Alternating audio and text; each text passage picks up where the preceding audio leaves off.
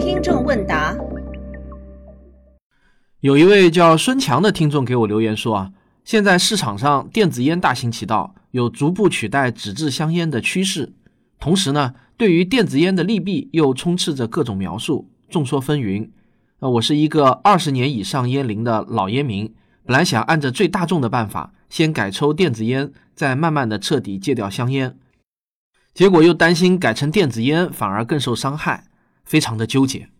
好，那为了回答这个问题啊，我做了一些功课啊，查询了很多相关的资料。在回答电子烟的问题之前呢，我们需要有一些关于香烟危害的前置知识。这个呢，可能有点老生常谈。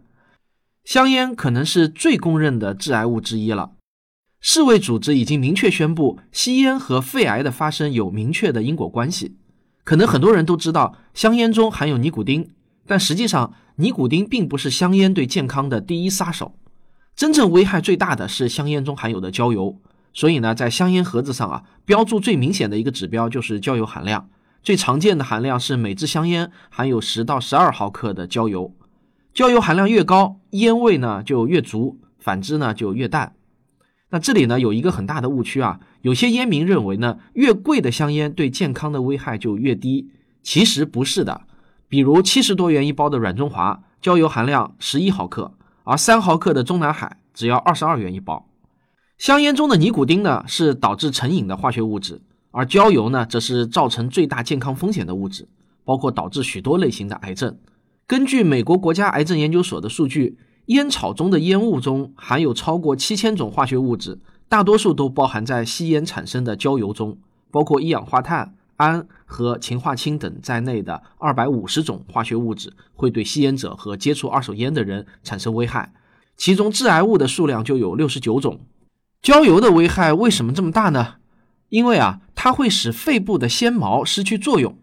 纤毛是气管上细小的毛发状的凸起物，它们可以收集污染物。一旦纤毛不起作用，焦油中的毒素呢就会深入到肺部。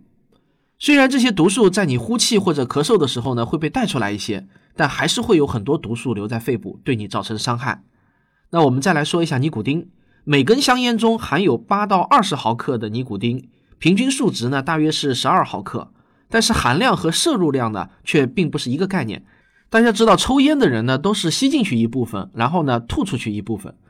所以每个人吸入的烟雾量呢其实差异很大的。有些人呢，就是从嘴里进鼻子中出，根本不过肺的；而有些人啊，恨不得一点烟也不吐出来。平均来说呢，每抽一根烟，差不多会吸入一到二毫克的尼古丁。尼古丁呢是普遍存在于食物中的，像茄子、土豆、番茄都含有尼古丁。一根一百克的茄子大约含有零点零一毫克的尼古丁。也就是说呢，吃一百根茄子摄入的尼古丁就差不多相当于吸一支烟吧。尼古丁是香烟中的成瘾物质，这一点呢是毫无疑问的。按照美国国家卫生研究所和澳大利亚政府下属的现在戒断靶这个组织的说法，抽烟后的十秒内，尼古丁就能通过肺部进入血液并到达大脑。尼古丁的成瘾率高于可卡因和大麻，所以呢，为什么戒烟这么难，就是这个原因导致的。不过，尼古丁对人体健康的危害问题呢，却是一个到今天也还在争论的话题。我援引维基百科英文版综合各项研究得出的结果，除了少部分虚弱的人群，大多数人无论短期还是长期接触尼古丁都不会被它伤害到。目前呢，并没有研究能够表明尼古丁会导致癌症的发生，但是尼古丁呢却与婴儿出生缺陷有关，所以呢，孕妇应该严格禁烟。有证据表明，吸烟的孕妇生下的孩子更有可能患上二型糖尿病、肥胖、高血压。神经行为缺陷、呼吸功能障碍和不孕症。不过，根据哈佛大学医学院的研究，长期接触尼古丁可能会导致胰岛素抵抗和二型糖尿病，但也有可能不会出大事儿。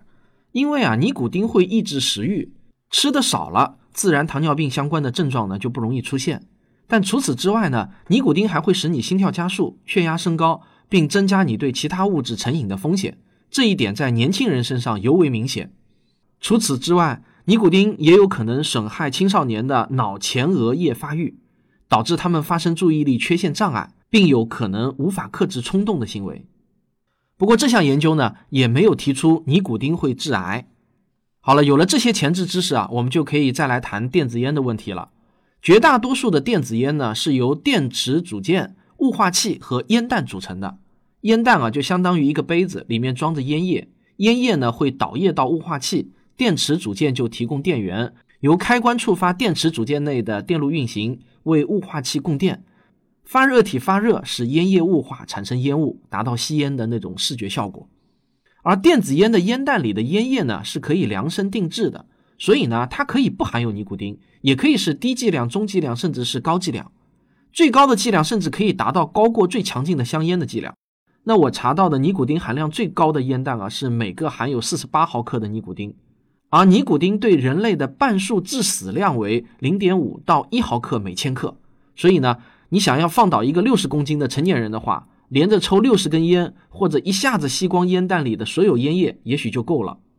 但是呢，由于尼古丁是可以被人体代谢的，所以啊，只要一次性摄入的剂量很低，那么是没有什么毒性的。说到这里呢，有一个关键的问题就浮出了水面：电子烟如果只含有尼古丁而不含有焦油，那么对人的危害就是很有限的，至少啊会大大低于含有焦油的香烟。那么电子烟是不是含有焦油呢？综合我能搜索到的信息啊，以及我对雾化原理的理解，电子烟的烟雾中呢是不含有焦油的。但是电子烟的烟雾中有可能会含有另一种国际癌症协会公布的一类致癌物，就是甲醛。根据哥伦比亚广播公司2015年的报道，波特兰州立大学化学教授佩顿的研究显示，如果你使用低电压的电子烟，烟雾中并不会产生甲醛。但如果你追求那种烟雾缭绕的效果，用上了高电压的电子烟，那么它就有可能会释放出含有甲醛的化合物了。我还要提醒一点呢，某些电子烟的烟叶中还含有另外一种有害物质，叫双乙酰。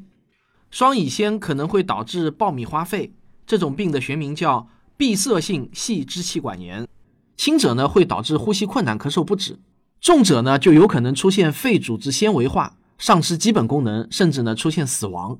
二零一五年十二月，哈佛大学公共卫生学院的研究人员宣布，他们发现有证据表明，经常使用调味电子烟的人患上爆米花肺的风险会增高。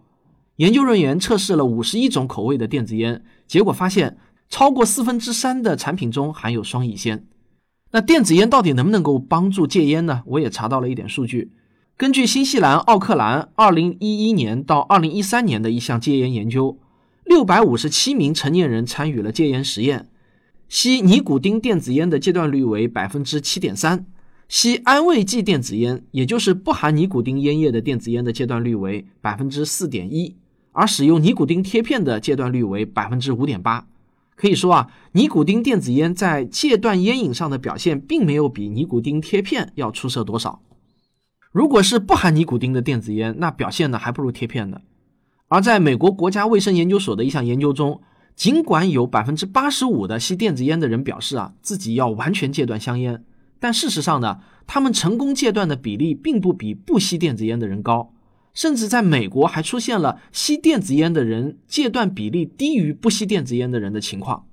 从这个数据你可以看出，在澳大利亚和美国。那些吸电子烟的人，基本上呢都是既吸电子烟也吸香烟的。电子烟对他们而言啊，只是多了一个玩具而已。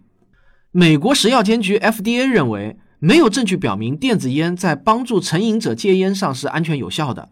美国心脏协会则认为，电子烟应该是成瘾者别无选择的情况下才会使用的方法。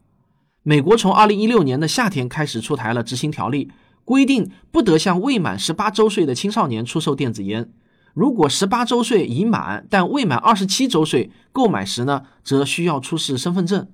电子烟在我国呢，现在还没有出售限制。不过我在国家标准化管理委员会的官方网站看到啊，电子烟国家标准目前呢已经进入到审查阶段了。这一标准拟对烟叶中的烟碱进行限量，还拟对接触材料的技术指标、电子烟烟叶和烟具的包装识别进行规范。二零一六年发表在《儿科学杂志》上的一项研究表明，与不使用电子烟的孩子相比，从未吸烟但使用电子烟的青少年尝试卷烟的可能性要高出六倍。美国医学协会杂志二零一五年的一项研究也有着类似的结论。研究人员调查了两千五百名从未吸烟的洛杉矶高中生，他们发现啊，使用过电子烟的青少年到了第二年更容易抽香烟。好了，最后呢，我把这个问题的回答就总结一下：吸电子烟的危害显著小于吸香烟，这一点呢是毋庸置疑的。但是如果你是为了戒烟而吸电子烟，那么别抱太高的成功希望，成功率几乎等同于你直接下定决心戒烟。而直接戒烟啊，还可以少花点钱，还有可能不至于双重伤害。如果是一个本来不抽烟的人，那我劝你啊，也不要因为电子烟危害小而去玩，因为第一步是吸电子烟，下一步呢就是不过瘾改吸香烟了。